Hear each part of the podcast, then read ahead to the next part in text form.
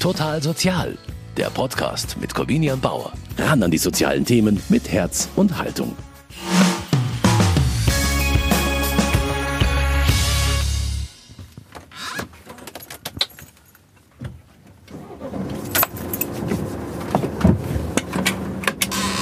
So hört es sich an, wenn die Möwe Jonathan losfliegt. Ein Vogel auf vier Rädern. Der blaue Sprinter fährt jeden Tag zu den Treffpunkten und Schlafplätzen der Münchner Obdachlosen.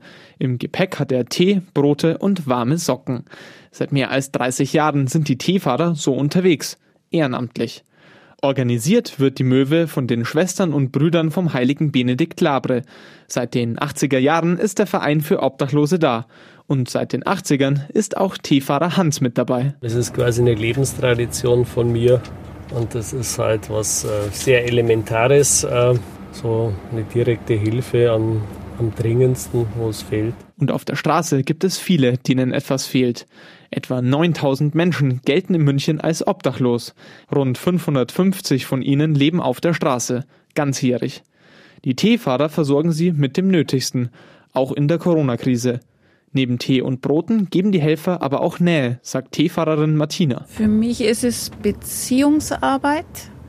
Also es gibt in München sehr viele Stellen, wo man Essen bekommen kann.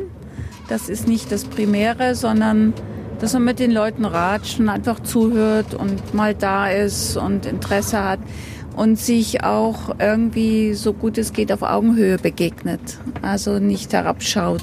Für diese Ausgabe von Total Sozial habe ich Hans und Martina einen Abend lang bei ihrer Teefahrt durch München begleitet. Dabei haben mir Menschen von der Straße auch erzählt, wie sie den Corona-Lockdown miterlebt haben.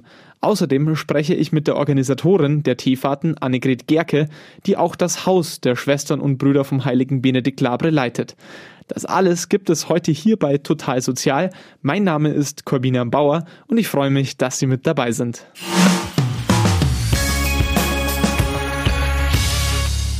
Hans beginnt seine Schicht mit Stille. Einen kurzen Moment innehalten zwischen Arbeit und Teefahrt. So fängt der 57-Jährige immer an, in der Hauskapelle der Schwestern und Brüder vom heiligen Benedikt Labre. Ja, kleine Einkehr vorher, nochmal ein bisschen sammeln und um den guten Segen bitten, mit dem er dann unterwegs sein will. Von der kleinen, schlichten Kapelle im Keller geht es dann rauf zu Martina. Sie wird heute gemeinsam mit Hans die Möwe Jonathan durch München fahren. Immer zu zweit sind die Teefahrer unterwegs, meist ein Mann und eine Frau. Hans und Martina kennen sich schon. Alle sind miteinander per Du, auch mit den Obdachlosen. Das hat hier bei den Schwestern und Brüdern vom heiligen Benedikt Labre Tradition. Bevor es losgeht, müssen Hans und Martina aber noch ein paar Vorräte einsammeln. Das kann jetzt Eier. Das sind gekochte Eier ja. und ein paar Joghurtsaft. Ja? Und ein Latte noch irgendwie Kaffee Schoko und Pudding. Ja. Eier auch? Ja. Die sind hart gekocht, ja. Mhm. Dann geht es zur Möwe. Der blaue mit Vögeln bedruckte Sprinter steht im Hinterhof des Hauses in der Pommernstraße. Während Martina Eier und Joghurt im Laderaum verstaut, öffnet Hans schon einmal das Tor. Danach checkt er noch einmal das Inventar der Möwe. Bestückt ist es, äh, einerseits haben wir schon ein bisschen Tee äh, von der Pommernstraße, vom Stammhaus. Ähm, und dann haben wir immer so schöne Spezialitäten. Diesmal haben wir Joghurt. Dann haben wir so ein bisschen äh, Boxen zum Austauschen. Zurzeit halt Corona-Utensilien. Äh, zwei Hocker, also das schön verteilen. Und halt unsere Schutzausrüstung. Und vor allem haben wir so einen Notvorrat an Kleidung. Äh, es ist so vereinbart, äh, immer nur ein Stück, äh, notfallmäßig, wenn jemand was braucht, Socken, Unterhose, Unterhemd, mal eine Jacke oder so, wenn es kühler ist. Und äh, ja, aber die Leute sollen irgendwie möglichst selber irgendwo zu den Kleiderkammern gehen, wenn es um mehr geht. Es ist wirklich nur so der Notbehelf. Das Wichtigste, nämlich die Brote und ein Großteil des Teels, fehlt im Bus aber noch. Dafür müssen die Teefahrer erst einmal vom Milbertshofen aus Richtung Innenstadt fahren.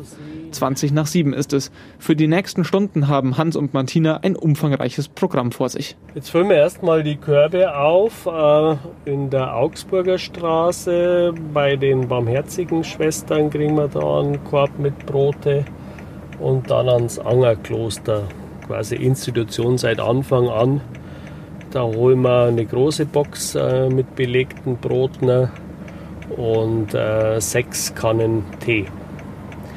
Und normalerweise haben wir immer so, so neun Kannen Tee und so zwei große Boxen belegte Brote. So, würde sagen, so circa 80 Brote im Durchschnitt. Und äh, in der Regel reichen es also so für zwei Brote pro Person. Wenn mal mehr los ist, dann muss man es einteilen, dann gibt es nur ein Brot pro Person.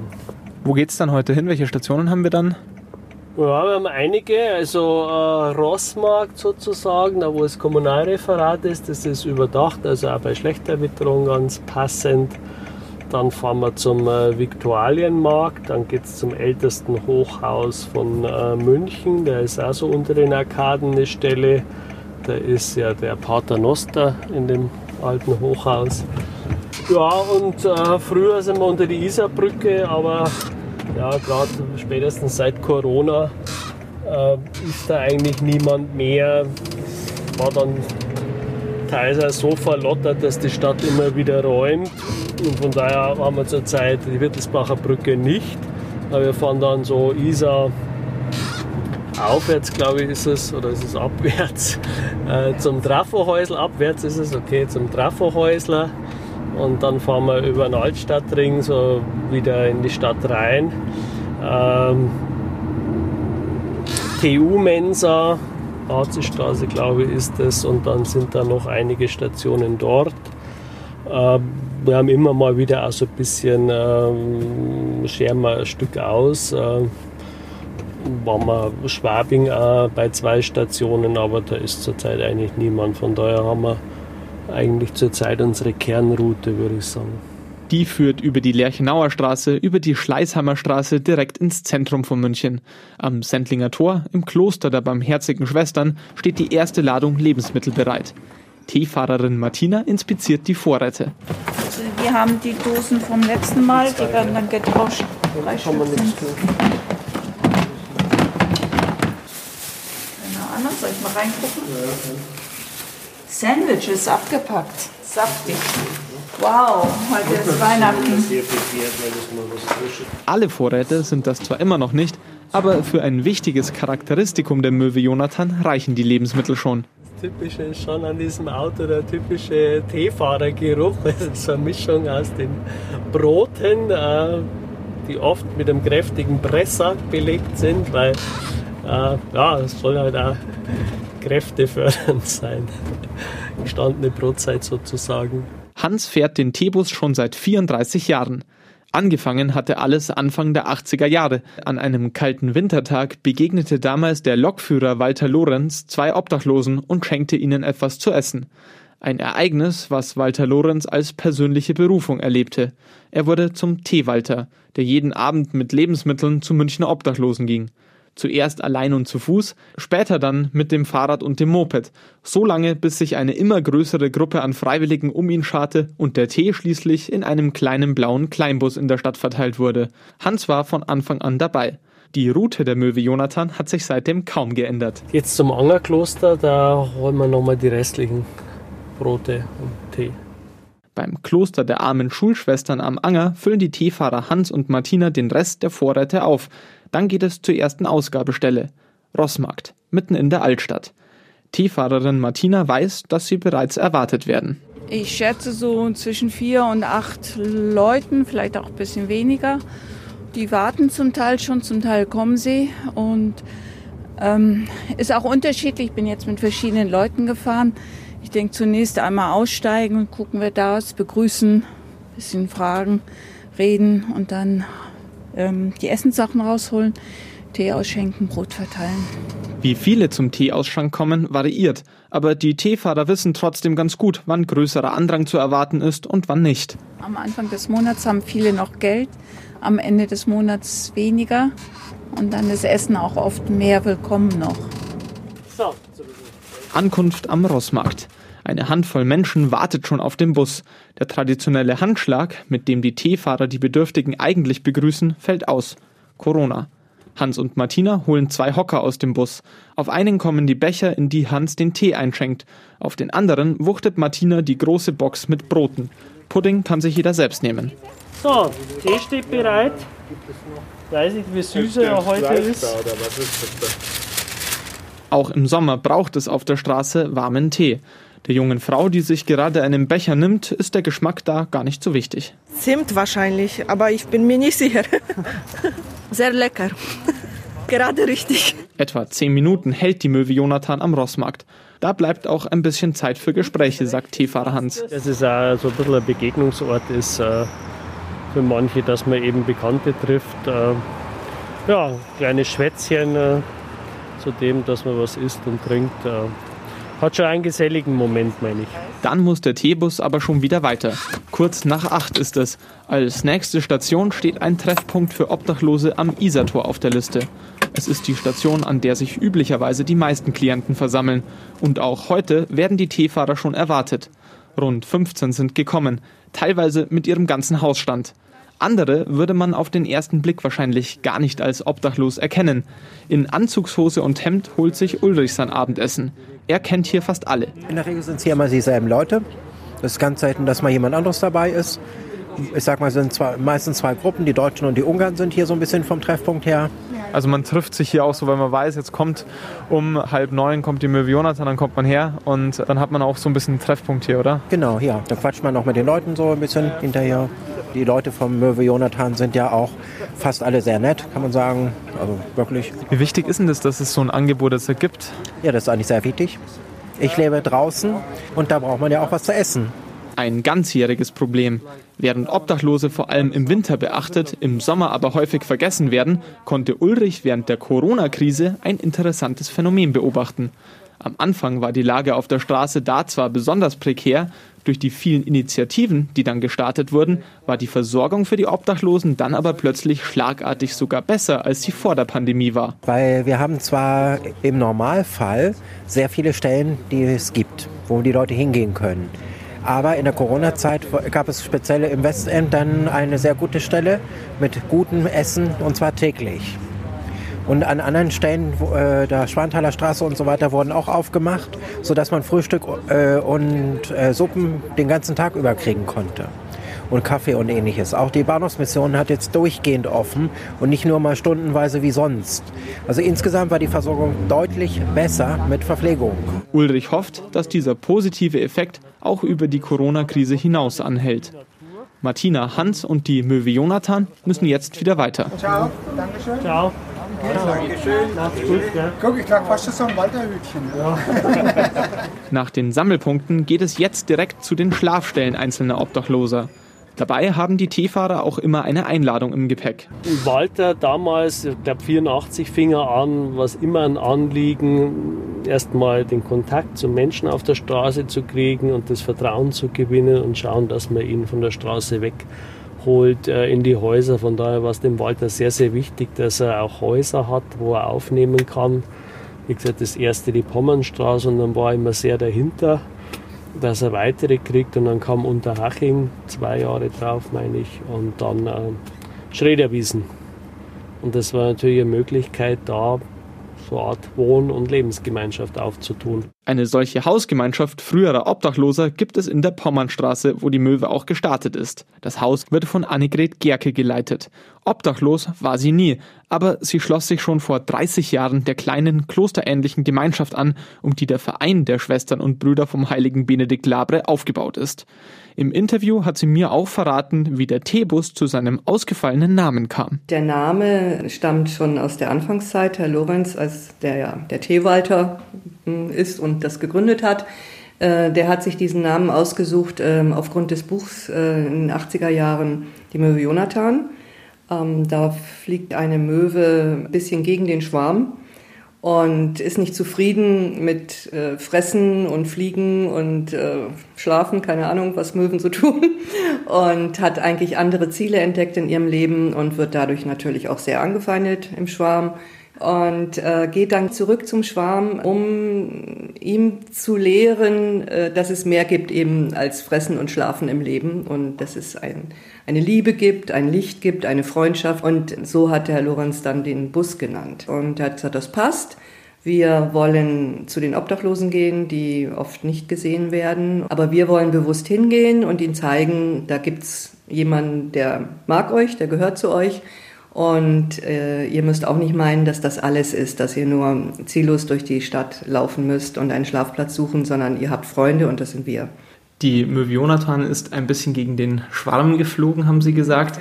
Ja. Ähm, das Haus des heiligen Benedikt Labre macht es auch irgendwie auf eine Art und Weise, ist eine Enklave hier im Münchner Norden und ähm, kümmert sich gerade um die Menschen, die eben auch vielleicht nicht immer Platz im Schwarm haben, nämlich um Obdachlose.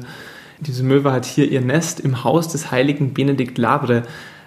Ist das ein Kloster oder was ist Nein, das hier? Wir sind ein gemeinnütziger Verein, nur ein gemeinnütziger Verein. Und wir sind natürlich gegründet durch Herrn Lorenz schon auf christlicher Basis, sag ich mal. Und insofern sind wir ein Verein, der in der katholischen Kirche lebt und auch von der katholischen Kirche sehr gut unterstützt wird. Aber wir sind kein Kloster, sondern wir sind ein gemeinnütziger Verein, der in den Hausgemeinschaften, also gerade früher durch die Grundgemeinschaften, die hier gelebt haben in den Häusern, ja, ein christliches Leben versucht haben zu leben. Die Obdachlosen werden dazu nicht gezwungen natürlich, sondern sie können äh, an unseren Gebetszeiten, an den Gottesdiensten teilnehmen, aber müssen nicht. Also wir sagen jetzt nicht, erst beten, dann essen oder sowas, äh, kommt gar nicht in Frage. Da ist jeder frei. Aber ja, wir sind kein Kloster, sondern ein gemeinnütziger Verein. Aber hier lebt auch die Gemeinschaft. Wer lebt hier alles? Mittlerweile nur noch ich. Also wir hatten Ordensschwestern aus verschiedenen Orden und auch ähm, ja, Menschen wie mich, die nicht im Orden waren, aber sich dauerhaft verpflichtet haben, hier zu leben. Und hier waren eben Herr Lorenz, Frau Jacobi und ich. Und Herr Lorenz ist eben vor anderthalb Jahren gestorben und Frau Jacobi vor einem halben Jahr. Und dadurch bin ich jetzt im Haus alleine. Aber dafür, dass Sie hier allein leben, sind hier ganz schön viele Menschen unterwegs hier im Haus. Wer ist das alles? Das sind jetzt also alles äh, Mitbewohner von uns, die von der Straße zu uns gekommen sind. Die haben alle ein Zimmer hier, äh, leben hier, arbeiten mit. Jeder muss halbtags mitarbeiten und dann noch so bei den allgemeinen Hausarbeiten spülen und so mithelfen. Äh, wir verbringen auch Freizeit zusammen, spielen miteinander. Eine kleine Gruppe war gerade eine Woche am Starnberger See in Urlaub ist heute wieder gekommen. Die hatten eine ganz tolle Woche miteinander. Ja, das sind unsere Freunde von der Straße, die sich entschlossen haben, hier bei uns zu wohnen. Kann man das einfach so machen? Der ja. Teebus kommt vorbei und dann sagt man, ja, ich würde eigentlich ganz gerne bei euch wohnen. Ja, das wäre schön, wenn das so einfach ginge. Leider ist es äh, manchmal das Suchen der Nadel im Heuhaufen. Ähm, natürlich könnte es so gehen. Aber wir führen auch dann erstmal ein Gespräch, wie wer bist du, woher kommst du, keine Ahnung, so eben den Hintergrund ein bisschen austesten, ob wir überhaupt in der Lage sind, denjenigen hier aufzunehmen und ihm eine Heimat, ein Zuhause zu geben, weil das geht tatsächlich nicht bei jedem. Ich denke, die Menschen auf der Straße sind genauso verschieden wie wir alle. Der eine mag es halt eher familiär und locker, der andere sagt, ich will nur ein Zimmer und lasst mich in Ruhe. Ähm, der dritte sagt, ja, Zimmer ist gut und ein bisschen Arbeit auch, aber dann will ich meiner Wege gehen. Also wir müssen schon schauen, ob es hier in das Konzept reinpasst. Wie viele Plätze haben Sie da hier im Haus? Also wir hätten hier 18 bis 20, sage ich mal. Zwei wären davon notlagermäßig, also ganz kleines Zimmerchen. In München gibt es so viele Obdachlose. Ich könnte mir vorstellen, dass die Plätze hier in den Häusern sehr begehrt sind. Ja, aber wie ich eben schon sagte, also außerdem wird der Alkohol eingeteilt und das Geld wird eingeteilt. Das habe ich vorher noch vergessen. Das ist natürlich auch ein Hinderungsgrund. Mal erstmal die Arbeiten und dann Geld einteilen, Alkohol einteilen. Schwierig. Also, wie gesagt, sie sind schon begehrt, wenn sie genau den finden, der das alles möchte. Wie lange, wie lange wohnt man dann hier? Oder? Immer, wenn man will. Immer, wenn man will. Wir bieten an, du kannst bei uns ein Zuhause haben und wir versuchen, jeden Tag so zu gestalten, dass es dir gut geht, dass es uns gut geht, dass wir Spaß miteinander haben, dass wir auch wissen, wir haben was Tolles geschafft mit den Arbeiten, die wir ja machen und ähm, jeder ist für etwas verantwortlich und ist wichtig und merkt es auch in seinem Tun. Das ist das, was wir wollen. Und darum, und Familie ist das Stichwort, Da schicken wir niemanden weg, außer er will weg. Sagt die Leiterin des Hauses der Schwestern und Brüder vom heiligen Benedikt Labre, Annegret Gerke. Die Möwe Jonathan macht sich auf den Weg zu ihrer nächsten Station, den Schlafplätzen der Obdachlosen. Einer davon liegt direkt an der Isar im Lehel. Teefahrerin Martina weiß, wie wichtig es ist, sowohl die Sammelpunkte als auch die Schlafplätze zu besuchen. Ich denke, äh, wir gehen halt dahin, wo es sinnvoll ist und wo es nötig ist. Also ich habe es auch erlebt, dass wir einfach gestoppt haben, ähm, weil da jemand auf der Bank saß, der eindeutig Hilfe gebraucht hat. Und dann wird das gemacht. Aber die festen Plätze haben natürlich auch die Möglichkeit, dass die Leute selber entscheiden können, ob sie hinkommen können. Also da ist man einfach und je nachdem, wie die Leute was brauchen, können sie kommen. Und das ist, glaube ich, wichtig auch. Und einige, die muss man halt besuchen. Auch da, wo wir jetzt hinfahren, die brauchen selten was zu essen zum Beispiel. Aber da wird einfach nochmal nachgeguckt. Martina ist erst seit ein paar Wochen Teefahrerin. Bei ihr war es gerade die Corona-Krise, die sie zur Möwe Jonathan gebracht hat. Also eine Freundin, ähm, die hier mitgefahren ist, erzählte, dass durch die Corona-Zeit eben viele ältere Mitarbeiter Bedenken hatten wegen der Ansteckungsgefahr und nicht gefahren sind, dass Leute gesucht wurden. Und habe ich ausprobiert und es passt. Eigentlich ist es nett. Und was ich auch nett finde, man fährt ja auch immer mit jemandem zusammen. Also ich treffe einerseits die Leute auf der Straße, aber auch so immer wieder neue Leute jetzt als äh, Mitfahrer Fahrer zu treffen, finde ich auch nett. Auch Mitfahrer Hans hat nach mehr als 30 Jahren noch Spaß an seinem Ehrenamt.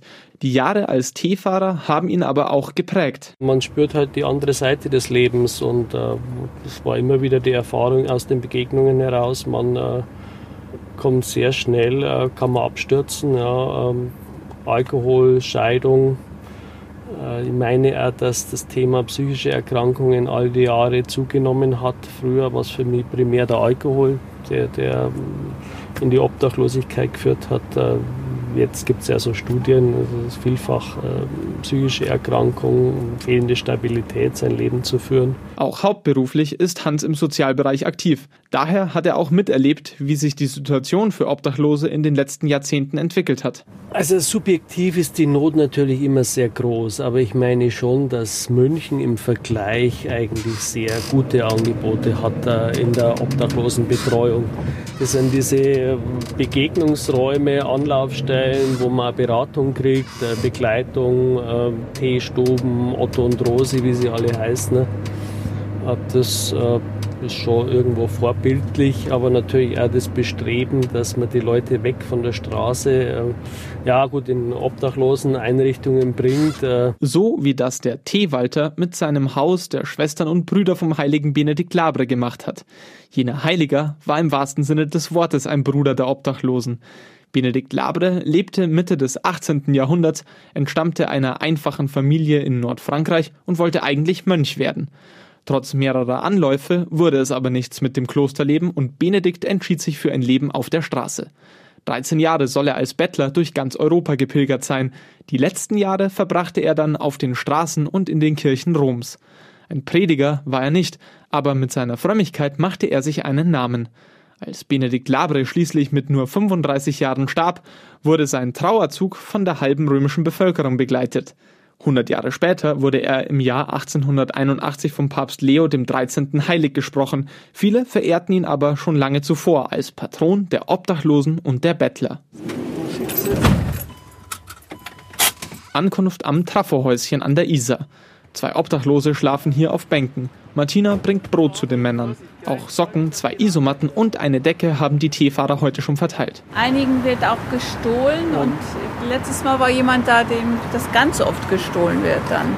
Der Notfallschlafsack, den die Möwe ebenfalls noch dabei hat, wird heute aber nicht gebraucht. Insgesamt sieht es bei den Vorräten ziemlich gut aus. Obwohl die Helfer viele doppelte Portionen verteilt haben und noch ein paar Stationen vor ihnen liegen, wird heute wohl sogar etwas übrig bleiben. Wir haben noch eine ganze Kiste mit Brot. Also ich glaube, es ist weggegangen wie immer. Bloß normalerweise haben wir Brot und manchmal ein Stück Obst. Und heute haben wir Eier, Sandwich, Joghurt, also sehr viel Zusatzsachen. Ansonsten gehen die zwei Kisten zu mindestens zwei Drittel weg. Die Möwe Jonathan biegt zu einer ihrer letzten Stationen ab. Vor der Mensa der TU in der Nähe des Königsplatzes wartet ein einzelner letzter Kunde. Auch hier gibt es noch einmal Tee und Pudding und ein frisches Paar Socken. Außer dem Mann kommt hier heute aber niemand mehr.